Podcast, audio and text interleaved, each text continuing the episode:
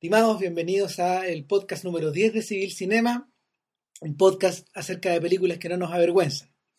Hoy día, eh, bueno, primero hay que decir lo que solemos decir. Domingo. Uno, domingo, 16 de agosto del año 2009, Santiago de Chile, les acompaña Cristian Ramírez y Juan Pablo Vilches. Y en este podcast número 10 hablaremos por primera vez en la existencia, en la larga existencia de este podcast, de una película nacional, de la que se, del que se dice que es el estreno más esperado del año acá en nuestro país. Y a priori puedo decir eh, que va- valía la pena la espera.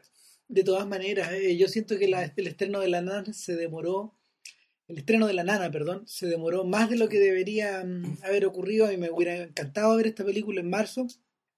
¿Por qué se demoró tanto, Cristian? Eh, en general, estas películas, las películas chilenas, las que salen a competir afuera primero, Ujú. a las que salen a, a festivales, por ejemplo, como el de Rotterdam, o tratan Bueno. de conseguir un espacio en Sundance. Sanders o- en este caso, que la nana la- lo ganó. Claro, ganó, ganó en su categoría, por donde fue, eh, o por ejemplo en Cannes, o algún momento en Venecia. Todas esas películas tienen que pasar como por un periodo de, ¿De Mora? de, de moratoria en, ya. el- en los estrenos, en los estrenos nacionales Estreno y- comercial nacional, y, se van a dar vuelta por festivales.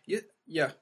Ahora, en rigor, el estreno, el estreno chileno de La Nana se produjo en el Festival de Cine de Rapa Nui. Ya. Ahí se dio por primera vez a una audiencia de público chileno. Y eh, se suponía que iba a ser estrenada un poquito después de eso, pero se, se difirió. Ya. Ahora, yo creo que, yo creo que en parte no fue una mala decisión, sabiendo que eh, por lo general las películas chilenas que se han aventurado en medio de los estrenos de mitad de año, es decir, de las vacaciones de invierno, suelen luchar contra Disney, suelen Sí. luchar contra las películas de acción o contra los estrenos familiares. Entonces, No es competencia. exacto. Es, es otro, es para otro público. Ahora, eh, al menos esto. ¿de qué se trata la nana? La nana esencialmente es la, es la historia de una guerra de nanas que se produce dentro de, de, de la casa de una familia acomodada de, de clase media alta, por decirlo Sí. de alguna forma, de, de Santiago. Eh, es la historia de una nana que ha estado ligada 20 años más o menos a esta familia, cuidando, cuidando del, del papá, de los cabros chicos, haciendo el aseo, eh, haciendo pegas varias eh, y, y en el fondo siendo una especie como de a ratos de mamá sustituta de, del personaje de la madre. Ha trabajado 20 años, pero sus niveles de rendimiento van decreciendo. eh, está, está claramente en un estado de depresión. Tiene, tiene como unos mareos, una, una, unos, unos vaídos medio raros. Y tratando de buscar una solución, la cabeza de la familia, en este caso la madre, Para variar. Claro, para variar. eh, toma una decisión que le cuesta, pero dice, hay que buscarle una nana a esta nana, un ayudante. Ahora, ¿por qué se toma la decisión de traer otra nana y no cambiar la que ya está? La, la película eh, en realidad trata, es, es básicamente el- lo que acaba de contar Christian, digamos, a, a- a nivel de drama. Claro. A nivel de estructura más profunda, uno podría decir que en realidad esta es la historia de cómo se trata de encontrar el equilibrio a una situación que es de por sí enrarecida y a los ojos modernos al menos absolutamente desequilibrada. Eh, entre las distintas reacciones que hubo en el exterior respecto de la nana, llamaba la atención, por ejemplo, las personas que lo vieron que una institución como esta puede existir en Chile, porque aunque en realidad nos resulte cercano, estas cosas no se dan fuera. Ver, eh, claro, exactamente. La, la institución de la nana puertas adentro, que en realidad uno podría decir es bien, es, yo diría que es un resabio, digamos, del, del pasado, del pasado colonial, digamos, cuando las nanas se iban a vivir a las casas, digamos, los patrones en, en- en- en los fundos, digamos, eh, donde efectivamente eran prácticamente parte de la familia, el caserón enorme, ellas hacían buena parte del trabajo, llevaban la casa, mantenían la casa. eh, sobre la institución de, de estas nanas, además, se sostiene el, el hecho de las familias grandes con muchos hijos. ¿Te acordáis, perdón, ¿te acordáis de, de este episodio de Historias de Campo de la Paulita, basada en el cuento? No, de ahí, hecho, hay, ahí hay una nana. es- eso es, o sea, es, decir, uno podría decir que la nana que uno ve en esta película es, es la secularización o urbanización, digamos, de, de ese tipo de nana. Claro, porque en Días de Campo, por ejemplo, la muerte de la nana era. Tragedia familiar. No, era, Sí, el, apoca- era el apocalipsis. Era una weá increíble, era impresionante. Porque todo se- toda la estructura que había en torno a esa casa se empezaba a desarmar. De alguna manera esto es lo que se produce acá, eh, pero, pero no, tanto así, digamos. Lo que pasa es que, eh, que uno que te acuerdas, yo también estaba pensando en esta película porque hay un episodio que es muy decidido respecto de cómo funcionaba, eh, cómo funciona la, la, relación humana, jerárquica y social, digamos, que se da con esta institución de la nana puerta adentro que hay dentro de la casa y que es de la familia, pero no es de la familia. En días de campo, en algún momento llega la prima del protagonista, don Federico, y, le, y, reta a don Federico por darle, por tener tanta familiaridad con la servidumbre, por darle tanta confianza a la, Paulita, que es la nana, Bélgica Castro, gran papel. Eh, pero resulta que en algún momento a esta prima le dicen que la Paulita está enferma y se está a punto de morir. Y ella se pone a llorar. Obvio. Entonces, el, el, tema es que... La vida es inconcebible sin la Paulita. Pero al mismo tiempo, eh, es servidumbre. Entonces, el, eh, hay un discurso, un discurso de clase, digamos, que dice que, por una parte, eh, la, servidumbre, digamos, y los patrones no son iguales, son distintos, viven, en, viven en, esferas distintas. Pero aún así hay un vínculo de afecto que, es real. Y que es irrenunciable. Es irrenunciable, pero que tampoco puede expresarse ni vivirse con la misma libertad como se viviría el afecto con un familiar. Entonces, esta película, La Nana, no, no la de Ruiz, esta, La Nana, está, se mete en esos terrenos. Claro, eh, de hecho, parte metiéndose de cabeza con un comienzo extraordinario, celebrando el cumpleaños de la nana con una torta de chocolate. Claro, en la que están todos bien entusiasmados, dentro de todo, a celebrar el cumpleaños de Raquel, porque la quieren, la respetan y qué sé yo, eh, la quieren mucho. Esta película no se trata de que a la nana la traten mal, ni le exploten, cosa que pasa mucho, digamos, que, este, esta institución además se presta mucho para que pase eso. Aquí no pasa nada de eso, el problema no tiene que ver con eso. El problema tiene que ver con que ella, a ella la tratan como si fuera la familia, pero esa no es su familia y Raquel empieza a somatizar, digamos, y la película de eso es lo que demuestra, el, el, tomar conciencia de que ha renunciado a su vida, eh, a su vida real, suya y propia, por eh, participar en esta otra familia, criar a niños que no son suyos, aunque ella lo quiera como son suyos, como si fueran suyos, y, y eso se nota muy visiblemente en la relación en deterioro que empieza a tener con la mayor de con, el mayor de los hijos, digamos, que son, son cuatro niños, el mayor con la, chiquilla. La mayor tiene 22 años, que tiene más o menos la misma edad. Eh, ella llegó cuando esta niña estaba pequeña, probablemente llegó para ayudar a la, a la mamá a criar a esta niña. Eh, en cierta medida, lo que empieza a ocurrir adentro de la cabeza de la nana es una suerte como de cáncer. Es decir, todo lo que correspondía al mundo que ella comprendía, va comenzando a podrirse, va comenzando a, deteriorarse, a degenerarse y, simplemente ya no puede seguir haciendo esa pega, pues por eso empieza, por eso empieza a fallar más. O sea, o sea ella, ella puede hacer esa pega, pero lo que la. Pero el cuerpo ya no, po. O sea, pero el cuerpo, lo que está somatizando el cuerpo es la es el darse cuenta, y esto es mudo, esto ella no lo verbaliza, este no se expresa jamás. Este personaje no habla, da, la impresión de que no pensara, pero piensa a un ritmo de una manera más bien instintiva, y, rara vez expresa verbalmente lo que dice o lo que piensa. Y eh, el problema es que esta nana eh, empieza a odiar a la hija mayor, y una de las cosas en las que se nota, porque la hija mayor es precisamente la mayor, la grande, la que creció, la, que, se va. la que no la necesita. Exacto. Entonces, la, cuando ella se da cuenta de esto, y, o sea, ella se está dando cuenta de esto, viene como la, el futuro negro, la amenaza de que todos los niñitos, digamos, en algún momento van a crecer, la van a abandonar, no la van a necesitar y ella se va a quedar sin nada porque, bueno, ella no tuvo hijos, no armó familia, ya tiene 41 años. Un detalle, perdón, un detalle súper importante a propósito de eso es que si bien, por ejemplo, por decirlo de alguna manera, a la derecha de la nana está toda esta familia que ella cuida, a la izquierda que hay, nada, pues no hay, no hay familia. De hecho, cuando es muy, es muy decidor, eh, las instancias de comunicación que ella tiene por teléfono con su mamá. Son dos llamadas por celular, una al día de su cumpleaños y otra para la Pascua. Claro. Eh, en la que en la primera se nota cierto enojo con su madre, con, su, con, la familia que no está, que no vemos, que aparentemente es del norte, por lo que decía. En claro, y, que, y que en el fondo vale por toda la, esta especie como de volvío que de ella debe haber tenido progresivo de su familia de de todo este tiempo, pero la segunda llamada es distinta, la, segunda llamada proviene de cuando ya toma conciencia. De cuando por una parte ya toma toma conciencia eh, de, que efectivamente de que dejó, su, de que dejó a su familia, digamos, a, nivel del corazón, digamos, de que abandonó a su familia, eh, sentimentalmente, por decirlo de alguna manera. Y, y, pero sugiere algo más, me parece a mí. Sugiere alguna historia no contada. Y eso, bueno, tiene que ver con una decisión de la película de, hacer, de que, de hacer que, que la historia tenga un centro negro, invisible. Es decir, todo lo que pasa por la cabeza de la nana eh, no lo vemos.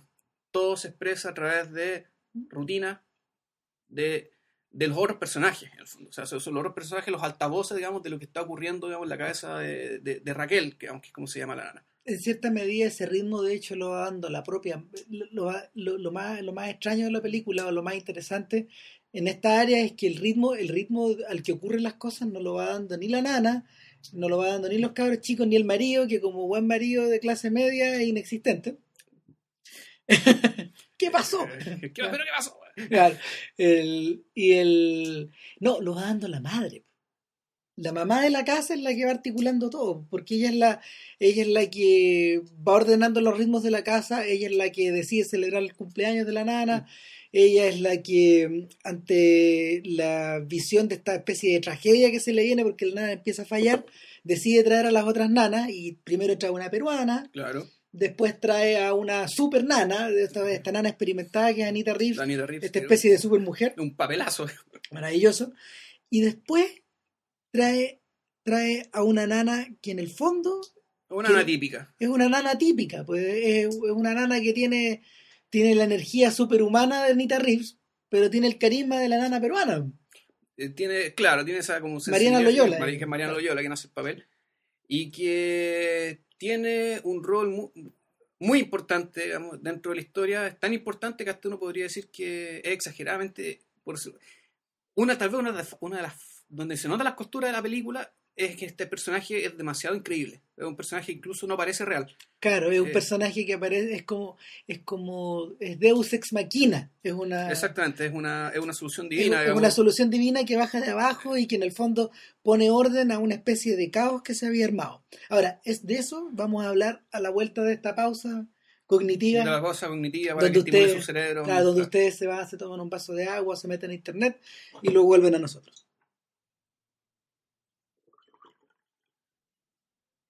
Una vez terminada esta pausa cognitiva, empezamos a explicar por qué, por qué esta idea de, de la aparición de Mariana Loyola en la nana es tan extraña. Bueno, nuestro amigo Daniel Villalobos, el del podcast vecino, el de Analízame, eh, No somos dignos, Ramírez. Ah, no somos dignos. No, eh, Villalobos dice, Villalobos dice que a él le fascinó la primera parte de La Nana, que es este estudio de costumbres, donde en el fondo nos enteramos eh, de los pormenores y de los, de los intereses y de las disonancias que hay dentro de esta familia de clase media. Pero que la segunda parte de la historia, que es cuando se empieza, cuando una, una vez que, una vez que Anita Reeves le saca la ñoña a la a nuestra A nana, nuestra nana, de hecho, se rompe Eh, el barquito de madera que, por el cual el, el dueño de casa estuvo trabajando durante un año. ah, queda, la, un- queda la cagada, digamos. Queda, queda la crema y ahí se toma una decisión radical. Porque se nos enferma la nana, la nana Claro. para en la clínica. exactamente tiene un colapso de algún tipo. Tampoco dicen qué enfermedad No. tiene ni nada. Pero bueno, tiene la enfermedad como del cansancio. Sí, claro. Eh, aparece, ahí aparece Mariana Loyola y en el fondo la nana empieza a... mm, La nana como película empieza a desarrollarse como, como, como historia dramática convencional. Es decir, sentar una amistad entre ellas. Claro. Eh, no, vamos a, no vamos a entrar en más detalles, pero en el fondo la película avanza hacia algo que parece un final o, o que tiene forma de final. Ahora, y no, el, el problema es que no solo es un final, sino que además es un, es un final, podríamos decirlo, terapéutico. Claro, es decir, un final sanador para todas las partes. sanador para todas las partes, en el que de una u otra manera se establece que existe una manera de lograr un equilibrio entre esta institución atávica, digamos, de, eh, de la gana puertas adentro y el, el desarrollo, digamos, el, desarrollo de una persona, la vida de una persona que conserva su autonomía.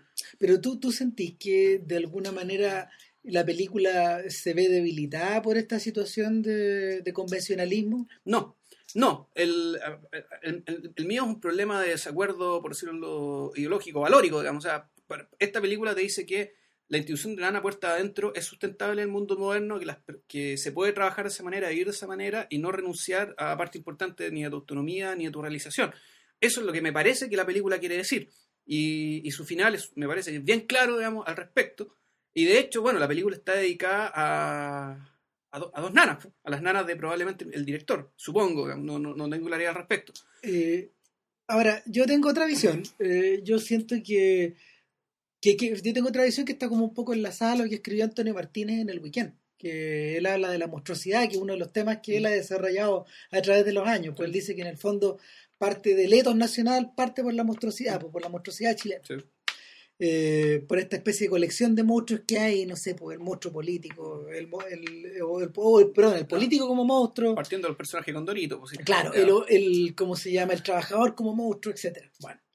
Y eh, en cierta medida, a mí lo que me impacta de la nana, o de la nana personaje, es que eh, tal como dice Vilches, tengo una especie de centro negro. Y al, centro de ese, al centro de, esta especie de negrura hay una, hay una cantidad de auto-odio que yo no había visto en o de autodesprecio que yo no había visto en un personaje chileno en años, de años, de años.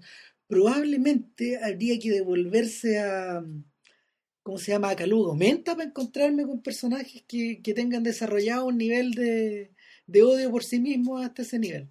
Y eh, ahora, tiendo a relacionar eso con, más, que con más que con las películas, más que con la otra película de, Sebastián Silva, que era La vida me mata, más que con eso, tiendo a relacionarlo con la, la, obra del co-guionista de, la nana, que es Pedro Peirano.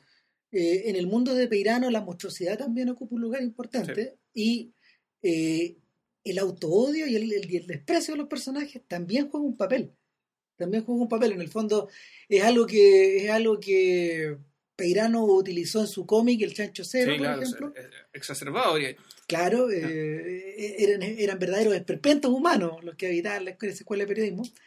Eh, y también en 31 minutos, también hay una cuota de eso. O sea, la monstruosidad de los personajes que en el fondo está está tamizada como por este halo medio infantil que tienen los argumentos, que en realidad no lo son, eh, es fuerte, es fuerte, especialmente los personajes secundarios, estos que iban y venían.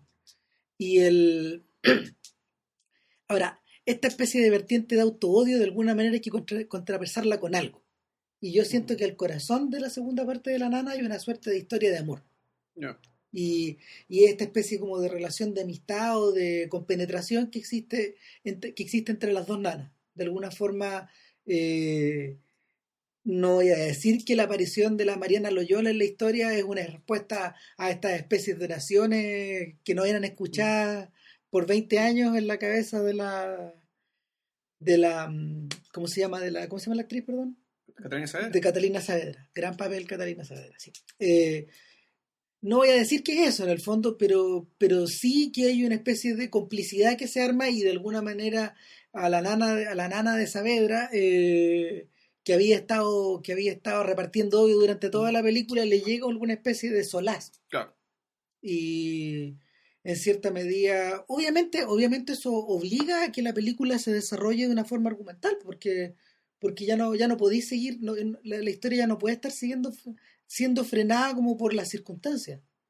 Tenéis que moverla. Claro. Ahora, el, problema es que el resultado de eso, lo que uno termina viendo es que eh, esta, eh, lo que termina viendo es que a la larga lo que te están proponiendo es, básicamente un procedimiento de recursos humanos, es decir, eh, si tu recurso humano te está fallando, aplica una intervención de esta manera y el recurso humano va a funcionar bien, va a estar contento, satisfecho con su, con su, con su realidad y va a salir todos ganando. Sin embargo, las disonancias permanecen, porque yo creo, por ejemplo, que el momento, mira, para mí el momento más brillante de la película es cuando Mariana Loyola toma la decisión de hacer pasar la Pascua, creo, o las fiestas patrias. No, la Pascua. La Pascua a, a su amiga enana se la lleva al sur se la lleva donde un se la lleva donde la familia de ella y ahí carretean y carretean con el tío de ella.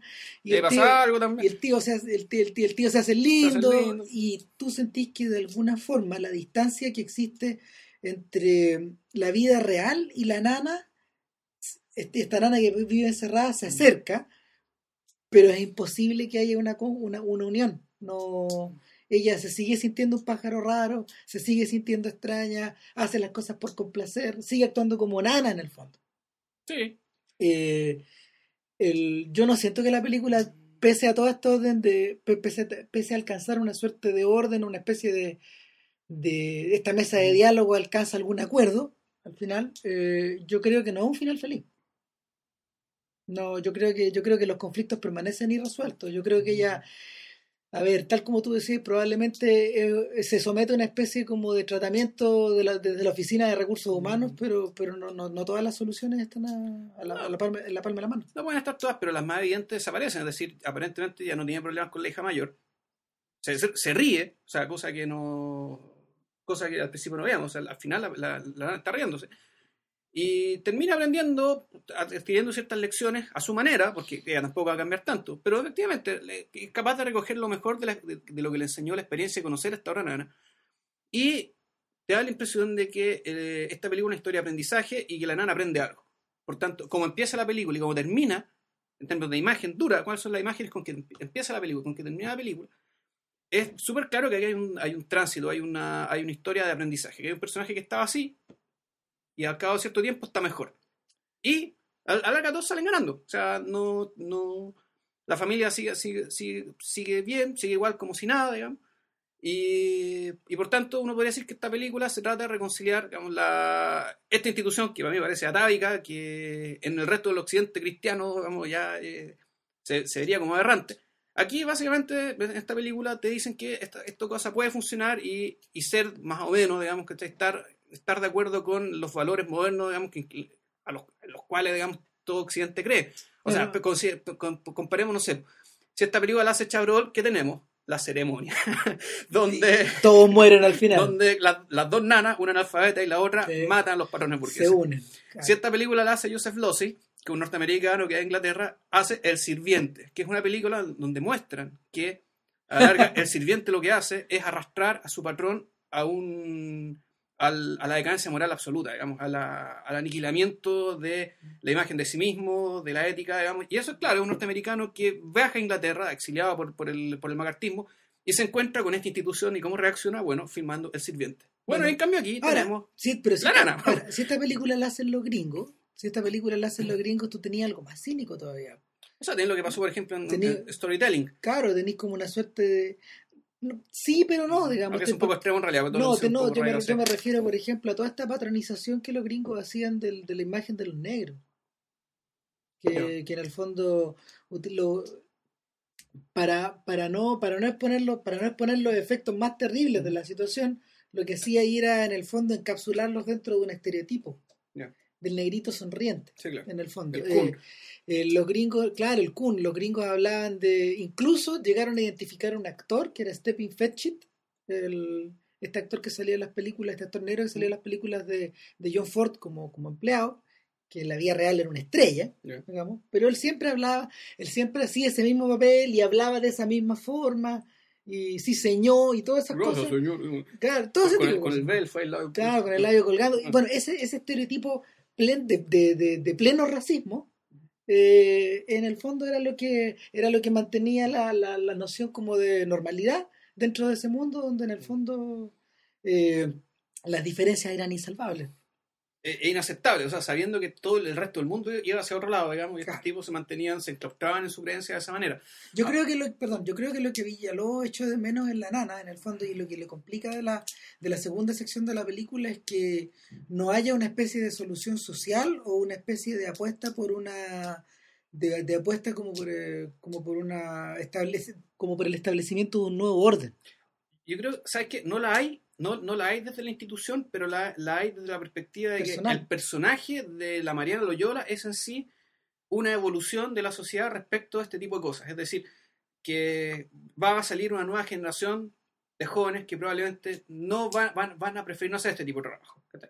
Y, y, esa, y esa es la evolución, digamos. El problema es que la evolución viene dada, digamos, porque la sociedad está cambiando, digamos, no porque haya, haya una declaración que diga, ¿sabes qué? Esto en realidad no, no me parece sano que esto siga. Pero ojo que a su modo el personaje de la Mariana Loyola también es un estereotipo. Eh, de hecho, eh, se parece harto, harto a ese personaje que ella hacía para Televisión Nacional, Aida, ¿no se llamaba? Esta especie de teleserie nocturna que hubo durante un rato de serie. ¿Y existió eso? Sí, no, claro, pero era, era en el fondo es una, es una persona como alegre, entradora, simpática, buena para la talla, eh, de, de extracción popular, eh, divertido eh, y permanentemente tira para arriba. Sí, claro. El, es- también es un estereotipo. Sí. El, había algo que... Ah, sí, sí. no, me, no, me, perdón, no me, no me, quería olvidar de conectar al personaje de la nana, y esto ya esto un poco de, separando un poco lo que habíamos discutido, con, este, con el personaje extrañísimo, extrañísimo que hizo Amparo Noguera en La vida me mata, ¿te acordáis? Sí. Este personaje de la... La hermana. Era el personaje de la hermana del sujeto que trabajaba en la morgue de un hospital. Sí. Eh, ella como que, que, ella como que administraba parte de, o como que cuidaba. Sí. o- Era muy raro. Y a su modo era el gran monstruo de la película. O sea, era un monstruo, pero claro, era, era un monstruo convertido por- en monstruo por la, abnega- la abnegación, digamos, la abnegación de su trabajo, pues, además por el hecho de tener que cuidar al abuelito de la familia que se estaba muriendo y ella está- era la que estaba a cargo de todo. Claro. Entonces, claro, era un, era un personaje que a punta de abnegación efectivamente se convirtió en un ser eh, inclasificable. Digamos. Le decimos monstruo no porque sea aterrador ni porque sea Ni feo, porque sino, sea feo, no. sino porque es incomprensible. Exactamente. Eh, Los motivos, los motivos por los cuales ella se movía a través de la trama eran de, eran de una, De una hondura, de un- de una- o de una, eran, eran tan grises o eran tan neblinosos que tú no podías mirar adentro. De alguna manera, esa misma actitud es la que está rescatada en la, en la nana. Tú al principio no entendí Mm. por qué actúa como actúa. Tú tendías a pensar que la nana es una especie de, de autómata. De hecho, lo- las escenas impresionantes donde la nana abusa de las otras nanas, no vamos a explicar cómo para no entrar más claro, en detalles, digamos, la en, película. en el fondo las echa, eh, están ejecutadas con un nivel clínico así de violencia o de, de, de- con un nivel de violencia primigenia o primitiva brutales. al mismo tiempo muy calculado, como un psicópata. ¿Sabes Exacto. Antes de, antes de terminar, yo creo que deberíamos hacer un repaso a aquellas cosas que podríamos decir que son marginales de la película, pero que igual, pero que de todas maneras ayudan a armarla y a hacer que sea tan buena. El papá. Por ejemplo, el papá. Eh, ¿Qué puedo decir? Es Alejandro Goich, eh, que es un, un personaje que básicamente que no sabemos en qué trabaja, pero y que se, se la pasa la vida jugando, o jugando golf, o armando barquitos. No le digan a la mamá que, que viene a buscar los palos, por Porque, favor. por favor, ah, no, no le diga nada. Y cuando le rompen su barquito de madera, Queda la escoba en la casa, pues todos piensan que el tipo va a dejar, va, va, va, va a soltar una bomba. Eh, Entonces, eh, no- es algo así como lo que se llama comic relief, es decir, un personaje que está ahí para, hacer, para hacernos reír, Pero ni tanto tampoco. pero ni tanto tampoco. Eh, es, es muy re- realista en el sentido que en realidad la presencia de los padres, al menos, no es que no existan, los que, es que para ciertos temas y para ciertos problemas en realidad no existen. De hecho, hay una escena súper decidora cuando están hablando de, de los problemas de los problemas que tiene esta nana con la otra, donde estaba la abuela, la hija y la mamá, donde se ve que entra el papá, mira y pasa escondido Y se va, y, y después va a buscar otra cuestión y sale escondido de nuevo para hacerse el gil, para no saber nada, no, No- no- no- le da todo lo mismo. Y es, es como el hijo mayor, de alguna forma, de esta señora que controla todo. claro, y es... Entonces, lo, quiero poner este caso porque esta es una película que además tiene, tiene mucho de comedia. Parte importante de lo que pasa, digamos, está, está escrito en clave cómica y en la transición y, y la, y la convivencia, digamos, de, de- de este ánimo cómico con, lo que, con, el, con el ánimo profundo de la película está súper bien hecho y, y- y el tránsito de una cosa a la otra es muy fluido. Eh, eso también, por ejemplo, se refleja en el personaje de la super nana de Anita Rick. Claro. En el fondo, es un personaje que probablemente haya enfrentado. Si, la película hubiera sido sobre ella, hubiera sido de una violencia, de una violencia más grande, de, una, de un sentido de, lo par- de la paranoia más profundo, y, pero al mismo tiempo hubiera sido mucho más cómica. Ha sido más cómica, pero parece Y más más, y más evidente, porque ella Claro. hablaba. Exacto, Ella hablaba, ella tenía discurso. iba de frente y en Claro. el fondo su desprecio por esta familia, eh, como por la misma institución en la que trabaja o por la, por la pega que hace, era, era franco. Era, claro, era franco, evidente y, y ahí está, digamos. Claro. Entonces, yo creo que para cerrar, eh, mira todo lo que llevamos, eh, habría que decir que esta película, pese a que yo no estoy de acuerdo con lo que creo que plantea, a lo mejor no plantea lo que digo que plantea, pero bueno, al menos lo que yo entendí, eh, pese a eso, me parece que es una muy buena película. Realmente es una de las muy buenas películas chilenas que he visto hace harto tiempo. Notable. Eh, La celebramos. Realmente Felicitaciones a los, a los cineastas, a todos los, a todos los implicados en la. O sea, felicitaciones a la gente que la escribió, a, Peira- a Peinano, felicitaciones al director por el Sí. por la por todas las decisiones que toma el director, felicitaciones al elenco también, Sí. porque realmente está súper bien actuado a todo nivel, digamos, desde el niño, el, el- el niño de 14 años, que hace un tremendo papel. Y hasta Pedro Piedra, los autores de la canción del final. Muy Sí. buena. Ay, ay, ay, ay. Así que bueno, cerramos el podcast con una con, un, con, una- con la alegría, digamos, de hablar, de, la- de hablar muy bien Por de una película fin. chilena, por fin. Y también con una, una entusiasta recomendación a quienes no hayan ido a verla para que vayan corriendo al cine, digamos, para que el negocio sea rentable, para quienes se sacaron, sudaron sangre, va a ser una buena película bajo nuestra humilde bandera. La otra recomendación es que a partir de mañana eh, ustedes puedan ingresar a www.civilcinema.com. Mañana por el lunes 17, digo yo, ¿Es de punto com agosto. punto CL o los dos? Es .com y es .cl. Excelente, civilcinema.com. Y nada, pues el sitio vuelve en una versión 2.0.